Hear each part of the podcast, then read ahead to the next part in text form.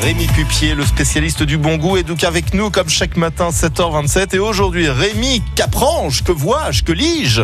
Vous allez nous parler de poubelles. Le jour où j'ai appris que dans nos poubelles, il y avait 25 à 40% des déchets qui étaient compostables, je me suis dit, il va falloir donner tes trognons de pommes aux lombriques. Ou vers terre, c'est la même chose d'ailleurs.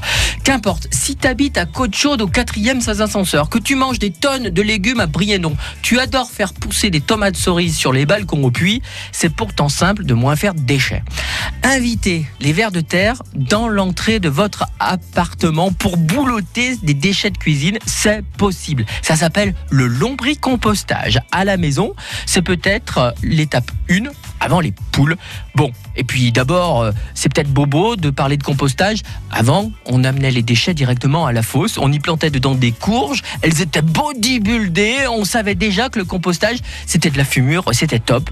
En tout cas, on n'était pas à cette époque à peser ses poubelles et finalement d'avoir des lombriques chez soi c'est pas mauvais pour aller à la pêche. Bon, ok, mais il y a quand même des inconvénients d'avoir un composteur. Le lombricomposteur ne pue pas. Il est pas moche et euh, on n'a pas fait regarder les lombriques pendant les vacances. C'est mieux que les poules.